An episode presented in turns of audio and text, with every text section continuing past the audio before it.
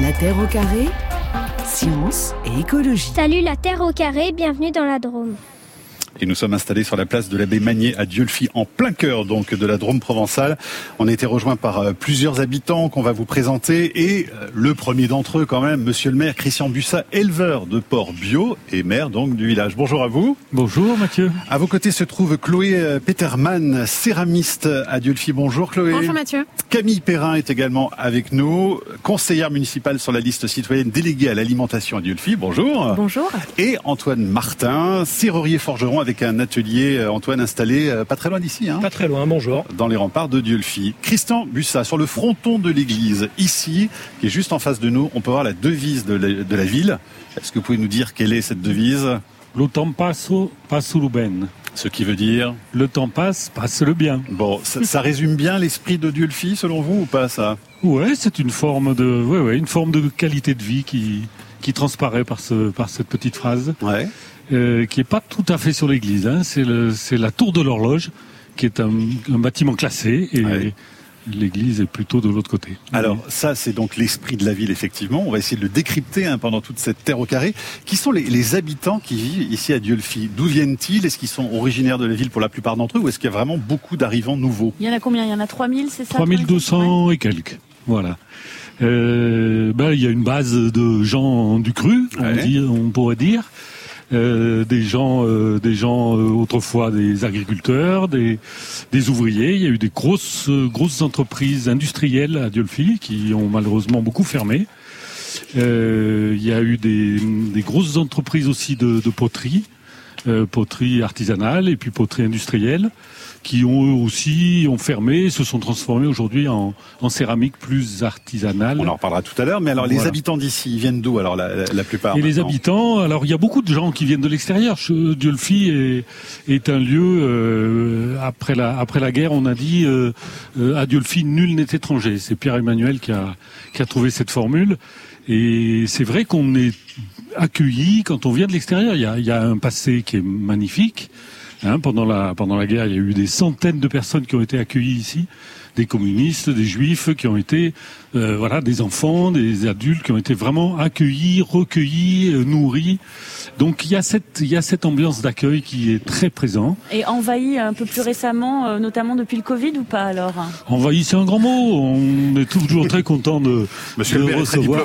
J'allais le dire. Non, non, mais vous allez voir, vous allez passer un moment là, et puis peut-être Les prix ce de soir. l'immobilier, ils ont et puis ce soir, ont vous allez m'appeler, vous allez dire finalement, est-ce qu'il n'y a pas une petite maison qu'on peut trouver ici Ah, mais il paraît qu'il y en a plus. Très bien ici. Il paraît qu'il y a en plus de maisons. beaucoup. Mais les, a plus les beaucoup. prix ont grimpé, Ouais. j'imagine. Les prix ont un peu monté. Ouais, euh, ouais, ouais, ouais. Pablo Servigne, alors vous qui êtes dromois, hein, plus largement dans toutes ces, ces communes comme, comme Dieulfi, est-ce que vous avez vu un vrai changement euh, ces dernières années et comment, d'une façon quasi sociologique, on peut vraiment observer euh, l'arrivée de, de, de ces nouveaux habitants-là Euh, moi, je suis là depuis six ans, euh, donc je suis pas vraiment dromois, mais depuis six ans quand même, c'est pas mal. J'ai un petit recul et c'est vrai que depuis le, le confinement, euh, le Covid, il y a eu, il y a eu une, pas seulement une explosion des prix, mais une saturation du marché. Tout le monde, la moitié des gens euh, qui se baladent à dit, euh, j'exagère, mais ils sont en train de chercher euh, un petit terrain, une petite maison, euh, et c'est assez impressionnant. Mm. Vous me disiez que les gens, à un moment, achetaient même au téléphone euh, sans visiter a les des- maisons. C'est vrai, à un moment, oui, en plein confinement, les, on se disait, les, les agences étaient surprises, les Parisiens achetaient à distance sans visiter, euh, juste un coup de téléphone. Ouais. Et moi, je suis plus dans la montagne, dans les petits villages qui se sont dépeuplés, dépeuplés pendant la guerre. Donc, un village de 100 habitants aujourd'hui qui en avait 1000 il y a un siècle. Et donc, on est, c'est plutôt bienvenu euh, les nouveaux habitants. Ouais. Mais c'est dur de les attirer aussi euh, dans les petits villages. Antoine Martin, votre famille est là depuis euh, quatre générations, c'est ça? Euh, 5. Cinq générations, ouais. Et alors, est-ce qu'ils ont, est-ce qu'ils parlent justement de, de, de ce phénomène d'arrivée de, de nouveaux habitants ici? Euh, non, pas particulièrement. euh, Ils ont vu changer beaucoup le, la ville ou pas, la commune? Euh, Oui, il y, a eu, il y a eu des hauts et des bas, et là dernièrement, c'est vrai que ça s'est beaucoup redynamisé. Euh, Vous comprenez pourquoi ça attire? Il y a quand même quelques ingrédients, j'imagine, assez... euh, Dieu, c'est une ville Évident. extraordinaire. Il y a, il y a, il y a, il y a plein de choses, en général? plein de choses à faire, plein d'associations, plein de. Il y, a, il y a énormément de choses à faire. On s'embête jamais à. Pablo Servigne, pourquoi ça attire autant, à votre avis, la, la Drôme alors? Et comme disait Antoine, c'est vrai qu'il y a un terreau associatif. Euh, moi, je suis plus du côté du, de Die, du Diwa, du Diwa, et pour 5000 habitants, Die, je crois qu'il y a quelque chose comme 1000 associations. C'est ou je sais plus où, euh, des centaines. C'était Et c'est ce terreau associatif qui qui fait qu'il y a vraiment une vie dynamique, qui, qui favorise aussi la démocratie participative, puisqu'on Mhm. va en parler. Mais je pense qu'il fait tout simplement bon vivre, c'est agréable. Et toutes les vagues de 68 arts, on va dire depuis mai 68, qui sont arrivées en, en Drôme, en Ardèche, qui se sont posées. Là, je pense que je suis, je fais partie de la quatrième vague, on va dire ça. Ouais. Euh, c'est aussi, c'est surtout ça. Mais pourquoi ici? Est-ce qu'on explique que depuis 68, là, comme vous dites, euh, on va euh, Drôme-Ardèche et pas ailleurs en, en France? Pourquoi, pourquoi cette région? Est-ce qu'on le sait Pourquoi ce, cette zone-là de la France? Il y a une, il y a une nature magnifique. Il y a des gens accueillants. Oui, mais ça, il y a, Il y a- plein d'autres lieux en France où c'est le cas aussi. Il y hein. a une vie associative foisonnante. Ici, on, on, à Diolfi, on refait le monde. Il y a des associations dont le, dont l'objet, c'est de refaire le monde, c'est de réfléchir à l'avenir et de savoir comment on va vivre ensemble, comment on va améliorer les choses. C'est, c'est, non, non, c'est pas partout comme ça. On va demander, tiens, une Parisienne, pourquoi elle est venue ici justement, euh, Camille Perrin, parce que vous, ça fait très peu de temps que vous êtes là, donc vous êtes, vous avez le profil typique de ces néo-ruraux, on va dire. Pourquoi est-ce que vous êtes venu ici à Diolfi alors? Oui, donc moi c'était il y a 7 ans et je suis, je suis venue ici euh, parce que j'avais des attaches familiales dans la région et surtout pour rejoindre un projet d'habitat participatif euh, qui s'appelle Écoravie.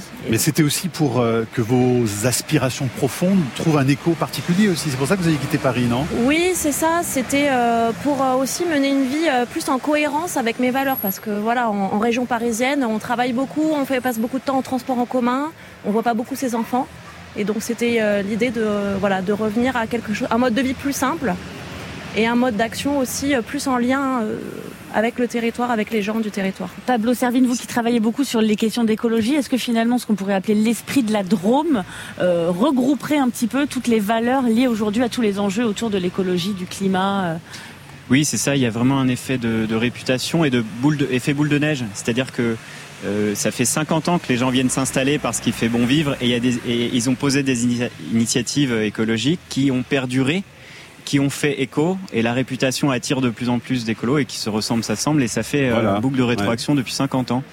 Et c'est pas rien. Et ça explique beaucoup de choses en fait sur euh, l'attrait de ce territoire. Christian Bussin, en 2020, euh, pour le second tour des municipales, les électeurs de Dieufi ont élu donc une liste participative pour euh, diriger la commune.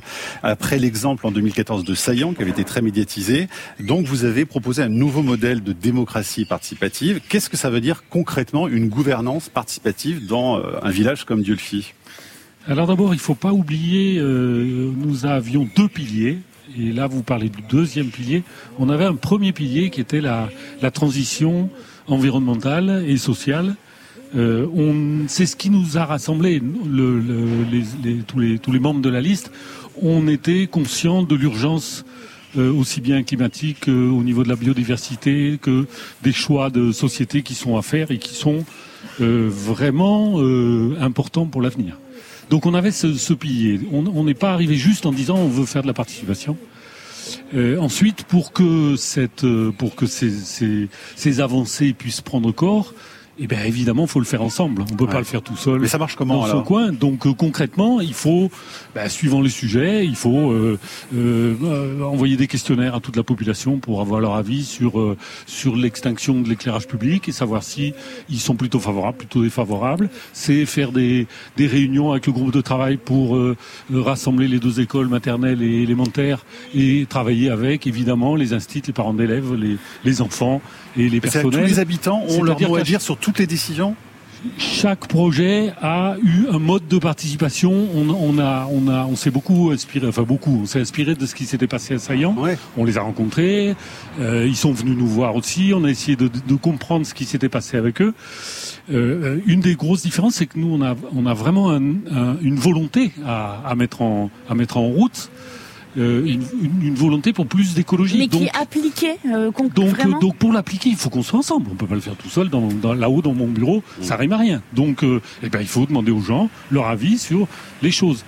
Et ça marche bien, ça, ça se passe bien Il y a Ben, une ça- forme de ça- cohésion qui se met ça- en place On n'a pas pas été vraiment aidé par les conditions depuis deux ans, mais ça se passe, je trouve, plus, moi à ma place, je trouve que ça se passe bien. Ouais. Il y a de la souplesse, on, s'adapte au sujet, au projet, et, et on fait au mieux. Au mieux. Pablo C'est pas forcément évident. Vous avez participé à, à des débats publics à Saillant, précisément. Quelle, quelle expérience on tire vraiment déjà de ce qui s'est passé là-bas depuis 2014 Ça fonctionne bien, la démocratie participative, comme ça?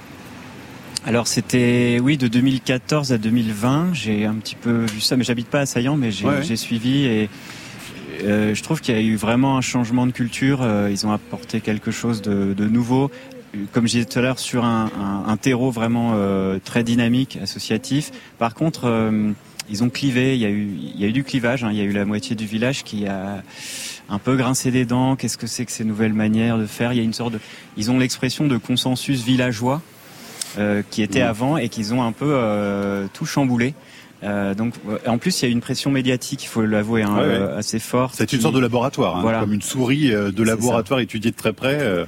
Donc à la fois c'est du positif, du nouveau. Moi je trouve que c'est ça l'essentiel, c'est apporter de l'innovation politique euh, et, et essayer des nouvelles choses et surtout faire de plus en plus participer pour euh, de plus en plus, comment dire, former les gens à la démocratie. Ouais. C'est ça, c'est les mettre les mains dans le cambouis. C'est pas juste voter une fois tous les. Une forme de système en fait plus horizontal hein, où, euh, comme vous parliez d'ailleurs du tissu associatif, en fait, les, les choses partent vraiment du terrain euh, pour remonter plus que le contraire. C'est un petit peu ça le, le modèle. euh.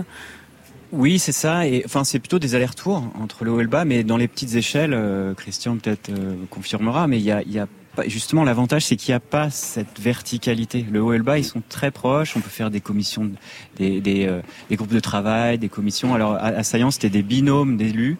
Il y avait vraiment euh, un, un conseil très collégial, très transparent, et chaque thème, il le bossait avec des habitants motivés qui faisaient une commission, et il y avait un binôme d'élus pour chaque commission, etc. C'était très concret.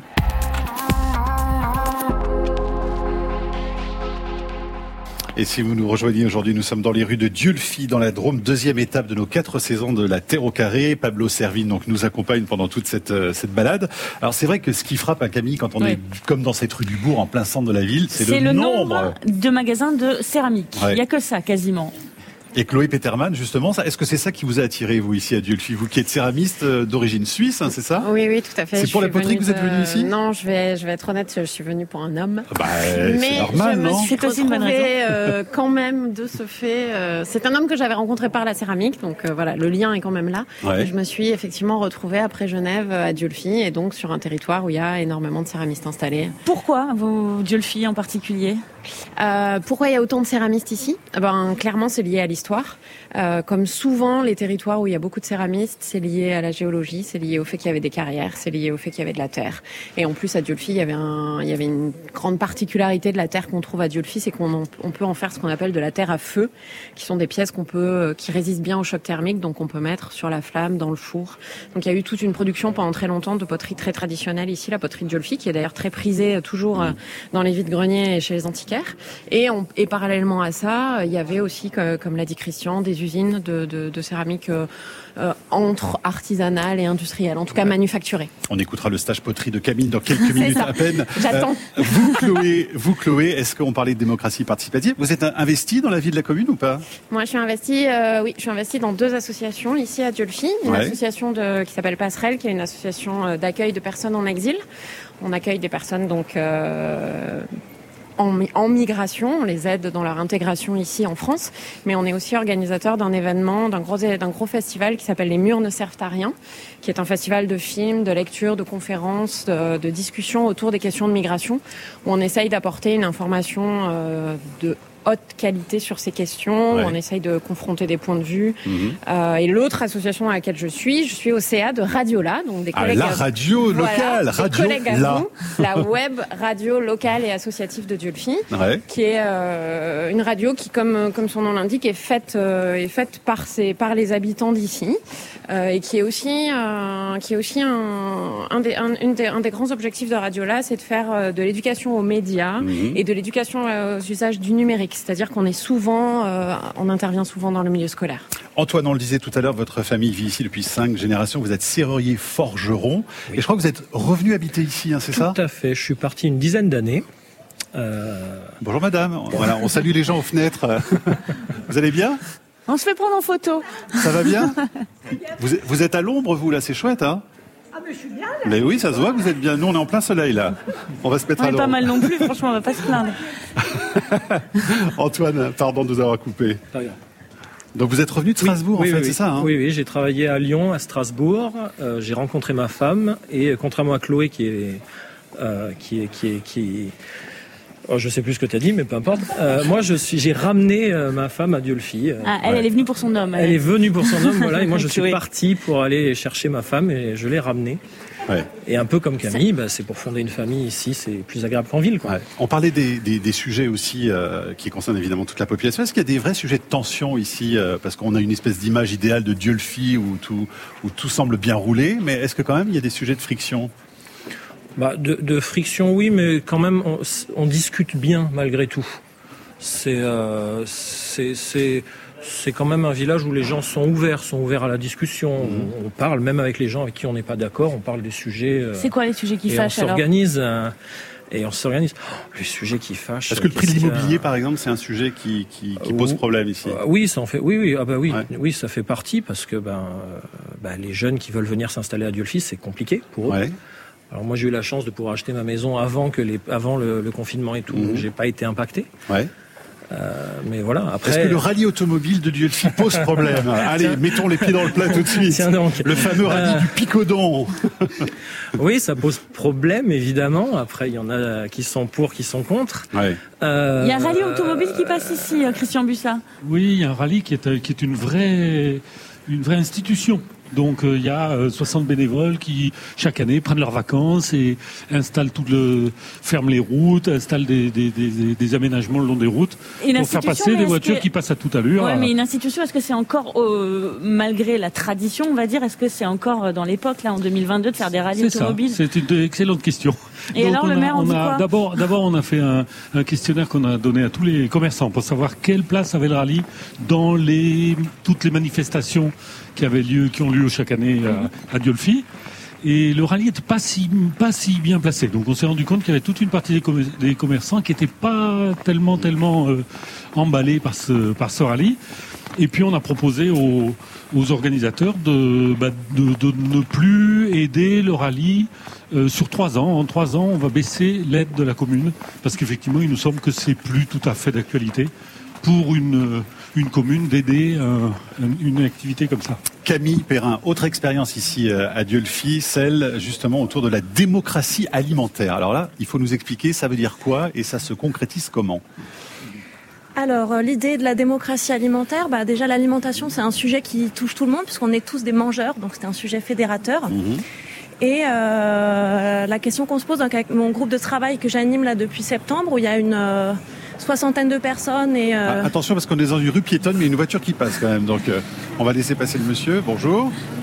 on voilà. se réunit voilà avec euh, des habitants, des bénévoles, des associations de l'aide alimentaire, des commerçants, des producteurs, etc. Ouais. Et euh, notre idée, c'est comment on, on crée du rapport de force euh, par rapport au système bah, agroalimentaire industriel. Comment on rend accessible une alimentation de qualité au, au plus grand nombre, et notamment les foyers qui ont des petits budgets. Mhm. Et comment on garantit la rémunération des producteurs, puisque actu- actuellement, sur 100 euros d'achat en moyenne, il n'y a que 6 euros qui reviennent aux agriculteurs. Ouais. Et il y a une initiative très concrète avec un maraîcher euh, ici qui propose par exemple des légumes avec trois prix différents sur le marché, c'est ça? Oui, c'est ça. le- Donc, euh, en fait, on, les clients peuvent choisir euh, en conscience. Donc, ils ont ce prix euh, qui est affiché par le producteur, qui est rémunérateur pour avoir un revenu, revenu décent. Ouais. Et ils peuvent choisir donc soit ce prix, soit un prix à 125%, donc qui est solidaire et qui permet de financer des prix accessibles à 65% de ce prix. Et ça marche ou pas? Ça marche euh, super bien. Donc, on a euh, créé ce- cet endroit, c'est au marché, c'est au lavoir, un ancien lavoir euh, désaffecté Ouais. euh, qui est dans un quartier mixte où il y a des HLM, un éco-quartier, des maisons individuelles. Donc il y a une variété de publics et notamment ce nouveau public qui d'habitude n'accédait pas à ce type d'alimentation. Et vous, l'idée au-delà de tout ça, c'est de créer une sécurité sociale alimentaire. Donc ça va aller encore plus loin. C'est ça. En fait, on s'inspire des, de, de la sécurité sociale telle qu'elle existait dans ces 20 premières années, de 46 à 67, où les gens avaient vraiment euh, pris la main sur, euh, ben voilà, on, gagne un salaire, on a des cotisations qu'on met dans une caisse et qu'on gère ensemble, on décide ce qu'on fait. Euh, C'est-à-dire que ben, on va, par exemple, dire que les, rendez-vous chez le médecin vont être rem- remboursés et euh, on va décider d'investir pour créer des hôpitaux. Et il y avait vraiment une appropriation par les gens de, Ouais. de cet argent qui était euh, les cotisations qui passaient pas par l'État, pas par les banques, etc. Donc c'est Donc c'est vraiment retrouver cet esprit-là en retrouver fait. hein. cet esprit-là, mais pour l'alimentation. Ouais. Et donc il y a un enjeu de conventionnement, c'est-à-dire de dire quels aliments on va pouvoir acheter avec, si on avait chacun une carte vitale 150 euros par mois d'achat alimentaire, euh, une carte vitale de l'alimentation, par exemple, où est-ce qu'on pourrait dépenser cet argent. Et donc, on veut que les citoyens puissent choisir où est-ce qu'ils vont les dépenser. Et, de la même manière qu'il y a des médecins, des médecines conventionnées ou pas conventionnées. Pablo Servine, ça justement, c'est des moyens de remettre aussi tout ce qui est circuit court, production locale, euh, vraiment au centre et de mieux manger et de, de mieux vivre. C'est pas que ça, c'est pas que mieux vivre, c'est tout simplement euh, manger. Il y a vraiment depuis, on l'a vu avec le, confinement, le Covid, et aussi la crise, enfin la guerre en Ukraine, avec les problèmes de blé, futur approvisionnement. C'est maintenant, c'est le temps, et c'est même plus tard de semer les patates parce qu'il va y avoir des vraiment des, une grave crise cette année alimentaire. Et, euh, et en fait, le, le, juste pendant le confinement, on s'est rendu compte que s'il y a des ruptures d'approvisionnement, il faut investir dans le local. Et c'est juste ça, c'est pas c'est pas une religion le local, c'est juste que ça nous sert quand il y a des ruptures et des, et des juste des problèmes. Euh, mais l'autonomie alimentaire, elle, alors ici ça peut peut-être être jouable dans la Drôme, mais par exemple quand on parle, on a aussi vu ça au moment du confinement. Paris, je crois, en, en quelques jours euh, n'aurait plus d'alimentation euh, disponible. Donc comment est-ce qu'on gère ça? En deux trois jours. Oui, l'autonomie c'est pas le, le, repli sur soi, c'est ça. Il y a évidemment le commerce continue. Moi j'ai une, enfin une juste une petite phrase pour dire euh, euh, contre les catastrophes locales, il continuera à y en avoir, il y a le global, il y a le commerce. Évidemment, s'il y a une sécheresse dans la Drôme, on aura euh, du commerce, etc. Et inversement, contre les catastrophes globales, par exemple la pandémie, les chocs systémiques, une crise alimentaire majeure, etc. Eh bien, il faut investir dans le local. Camille Perrin, donc il y a du pain sur la planche. Hein. C'est une très belle initiative, une belle utopie, mais il faut la mettre vraiment en pratique euh, aujourd'hui. C'est ça, c'est pas une utopie. Et puis là, ça se développe dans, à Pont-de-Barret, juste à côté, à Poète-Laval. Euh, il y a plein de voilà d'autres acteurs qui mettent ça, ce qu'on fait en place, et on coopère parce qu'on mutualise les moyens pour que ça existe. Et la commune pousse à ça, bien sûr, parce que c'est quand même un projet euh, global de la commune.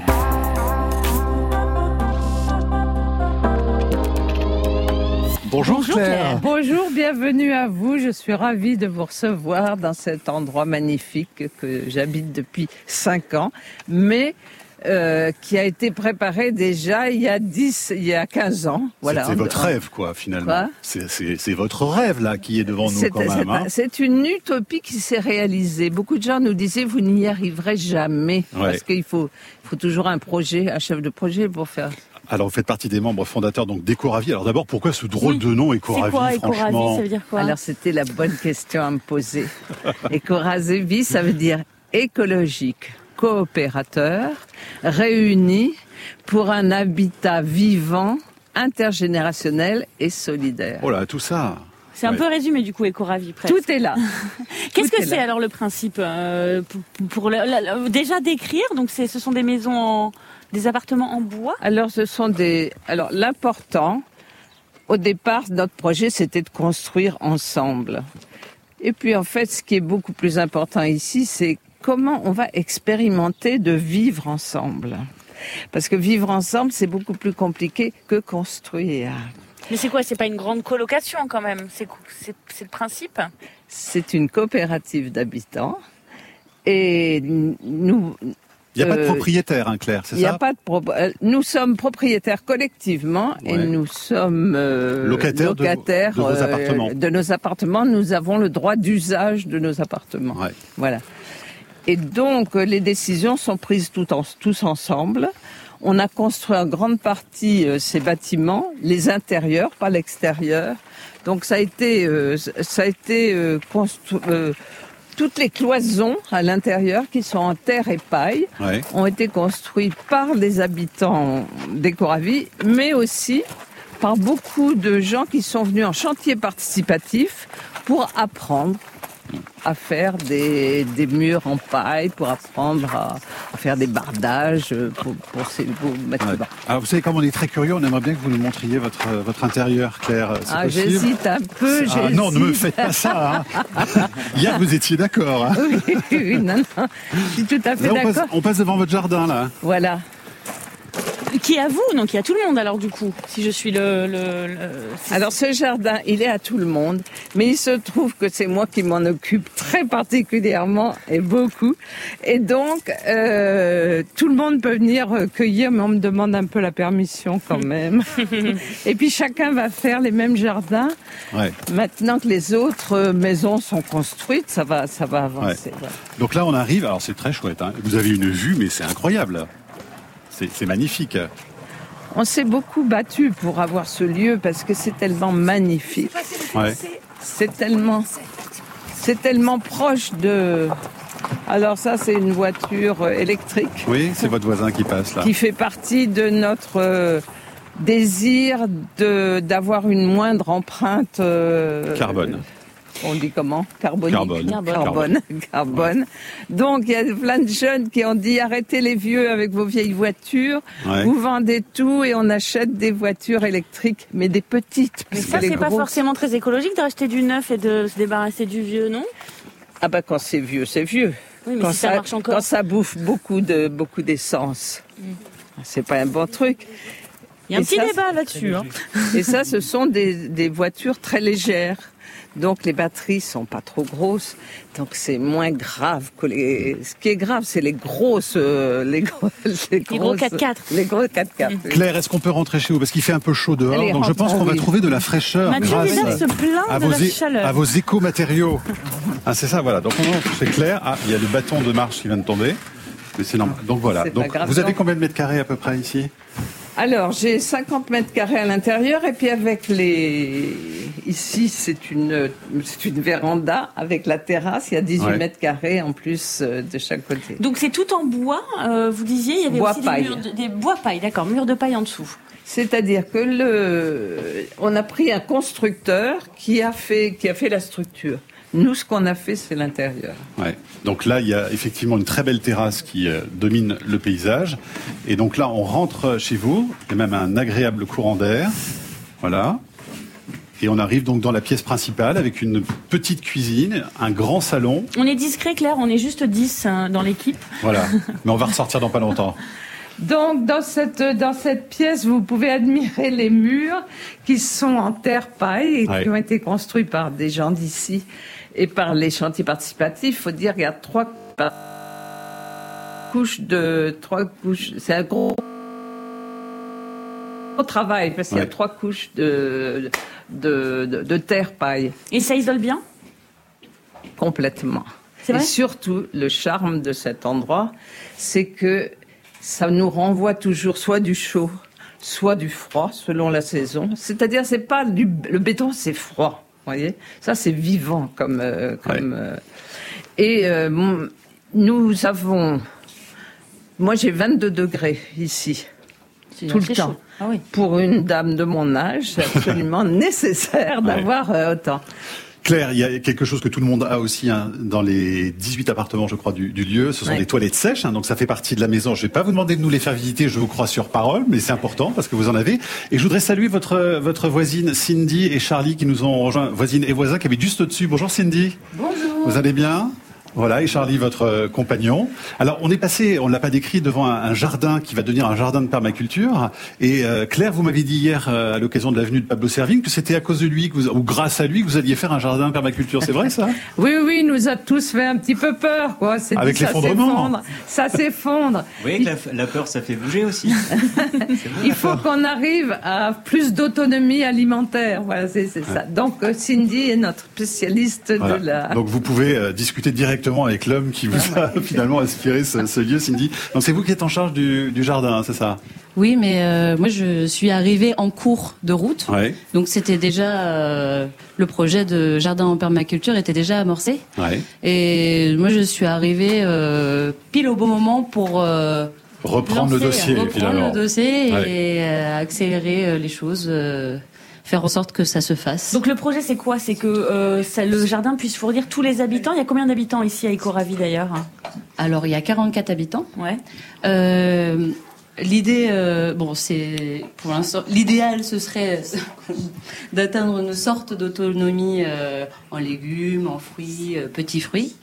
Mais c'est aussi de faire au, autour des bâtiments tout un tout un écosystème euh, cultivé euh, mhm. qui serait une sorte de havre, euh, havre nourricier pour tout le monde.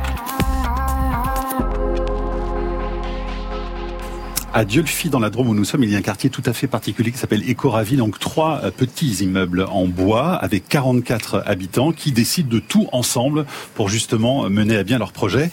Euh, Claire Galland, vous êtes l'une des premières donc euh, d'Écoravi. Vous étiez psychologue, je crois. Est-ce qu'il faut beaucoup de psychologie pour arriver à faire en sorte que chacun s'exprime sur les décisions à prendre? Il faut en tout cas mettre en place rapidement des processus qui permettent de décider ensemble et de prendre ensemble. Et c'est le gros problème dans, dans les habitats participatifs, c'est l'humain. C'est l'humain quelqu'un dise le putain de facteur humain, le PFH.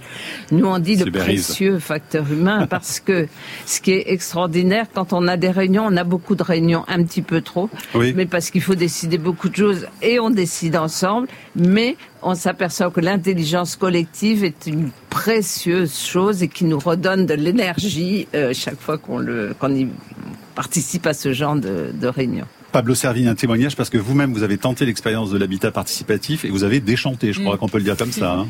Oui, disons, disons que ça m'a appris pendant deux ans, c'était il y a six ans, et c'était un lieu exactement comme ça, euh, très intéressant au niveau technique. Au niveau humain, euh, c'était compliqué, des, des, plein de réunions, plein de réunions. Là, je suis content d'en être sorti, mais j'ai beaucoup appris. Je pense qu'il faut mettre les mains dans le cambouis, comme on disait tout à l'heure. La démocratie, c'est aussi, euh, c'est aussi ça, et il faut, il faut passer par là. C'est un apprentissage. Est-ce qu'à Dieu le fit, euh, Sindilo, euh, les habitants, tous les habitants euh, ont une image, on va dire, assez bienveillante des Coravis, ou est-ce que ça peut être un sujet de tension aussi? Voire de moquerie est-ce que finalement ça participe pas à une sorte de cliché qu'on peut avoir en France aussi sur le côté un peu très bobo, euh, écolo, euh, cliché total euh, au fin fond de la Drôme quoi? Eh bien, ça dépend. ça dépend, ça dépend sur qui on tombe et, et en fait, c'est aussi dû s'il y a une mauvaise image, c'est dû à un manque de de, communication, de, de connaissances, enfin de liens avec euh, les habitants. Euh, et si ça se passe plutôt bien, c'est plutôt euh, c'est plutôt enfin, vu comme un exemple. et moi, Claire, pour être vraiment sincère avec vous, hein, j'ai croisé des habitants qui me disaient Ah, vous allez voir les, les ravissants demain, là, euh, les échos ravissants, en se moquant un peu de vous. Oui, nous sommes des échos ravissants. Ah c'est ça. Il y a beaucoup de sympathie pour nous, puis il y a des gens qui pensent qu'on est un peu une secte aussi, qu'on ah doit faire euh, l'amour ensemble. Euh, Pablo Servi, cette image quand même de cliché qui peut y avoir hein, même sur la Drôme en général, voilà les, les, les écolos de la Drôme, etc. Est-ce que c'est difficile de s'en détacher et, de casser ce cliché là aussi je sais pas s'il faut le casser, à mon avis, il disparaîtra, mais quand il y a quelque chose de nouveau, on, est, voilà, c'est comme ça dans notre pays, on, râle, on se moque, euh, c'est voilà, c'est fréquent, mais ça fait 50 ans que ça existe et ça, continuera, et c'est la nécessité qui fait loi. C'est ça qu'il faudrait, pardon, euh, euh, globaliser finalement? Est-ce qu'en gros, avec les enjeux climatiques qu'il y a aujourd'hui de biodiversité, est-ce qu'il faudrait finalement que le monde devienne la Drôme? Non, je pense pas. Chaque, chaque chaque euh, région a ses particularités. Non, justement, ce qui est chouette dans la Drôme, c'est qu'ils ont trouvé euh, quelque chose euh, qui, colle bien avec avec la région et chaque région attire aussi hein, euh, pendant le confinement. Il y a eu dans le littoral, euh, il y a eu plein de régions en ce moment qui, sont très attirantes et qui ont chacune une particularité, à chacune de la trouver. Il y a un autre sujet qui fait parler euh, dans la Drôme, c'est l'installation d'un magasin Lidl dans une autre commune, celle d'Oust-sur-Cy dans la vallée de la Drôme. Depuis 2017, Lidl cherche à s'y implanter, mais les refus administratifs se succèdent pendant que les habitants, eux, sont très divisés sur la question. Voici le reportage d'Annelle Verzo. Bonjour madame. Vous êtes au courant qu'il y a un Lidl qui doit venir peut-être s'implanter ici? Depuis le temps qu'on entend parler, moi j'y crois plus. Pourtant ça rendrait bien service, comme moi qui, qui ne conduis pas. Ce serait bien utile. Vous avez une épicerie ici, l'épicerie géniale Si on peut appeler ça une épicerie. Ah, vous trouvez pas tout ce que vous voulez? Ben non. Et voilà. On attend. Et j'ai maintenant rendez-vous avec le maire d'Oust-sur-Cy. Bonjour. Denis Benoît, vous êtes le maire d'Oust-sur-Cy. Vous êtes favorable ou défavorable à l'installation de Lidl? Personnellement, je suis pas favorable. Et pour quelle raison? Euh, Déstabilisation des, des, petits commerces qui, qui plus est, sont en train de se développer. Donc. Et d'autre part, un problème de aussi de trafic et de flux automobile euh, dans Oust. Une des grandes forces de Lidl, c'est d'avoir euh, su transformer une envie de faire des courses dans ce type de magasin en un besoin ou euh, le sentiment que, j'avais au travers de ce que les, gens pouvaient écrire sur les, réseaux sociaux, c'est que si j'ai pas mon Lidl, je suis mort. Quoi. Je peux pas vivre sans mon Lidl. Je me trouve maintenant juste devant l'école d'Oust-sur-Cy. Ça va bientôt être la sortie. De qui? Lidl. J'aimerais beaucoup. Vous aimeriez? Moi, ils me font rire quand ils disent Ah, mais ça va nuire au commerce à Oust. On n'a pas de commerce à Oust. On a une boulangerie, épicerie géniale, comme je dis. Pas si géniale que ça. Et ça, je confirme. Et pourquoi elle n'est pas si géniale que vous ça Avez vu les prix Vous êtes rentré dans l'épicerie géniale Bon, bah, allez faire un tour. Allez, direction l'épicerie géniale. Bonjour. je vois devant la caisse, il y a des des produits, des pois cassés, du thon et des herbes. Et il y a écrit euh, qui sont mis de côté pour ceux qui ont besoin. C'est les dons des clients. Alors les bananes, si on regarde les prix, sont à 2,95€ le kilo. Des œufs en vrac, 40 centimes pièce. Ça, c'est des produits directs producteurs.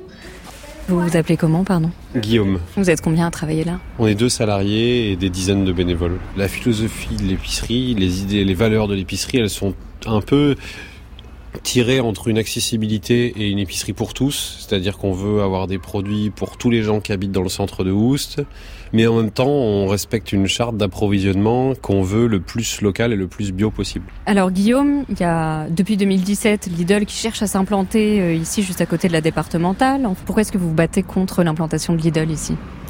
Principalement parce que c'est pas une, pour nous, c'est pas une alimentation de, de demain pour nous, aussi bien pour la santé des individus que pour la santé euh, de la nature, de l'environnement, il faut euh, privilégier une agriculture qui est plus durable et qui est plus saine.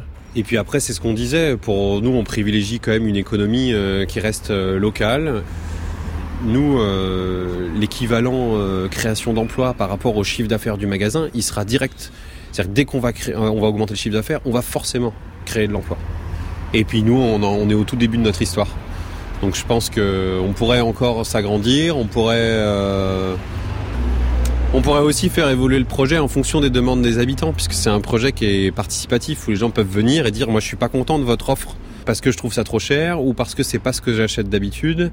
Et donc j'aimerais bien que vous commandiez ça et qu'on y réfléchisse ensemble. Reportage signé Anaël Verzo. Pablo Servine, ça vous inspire quoi ces tensions autour du Lidl?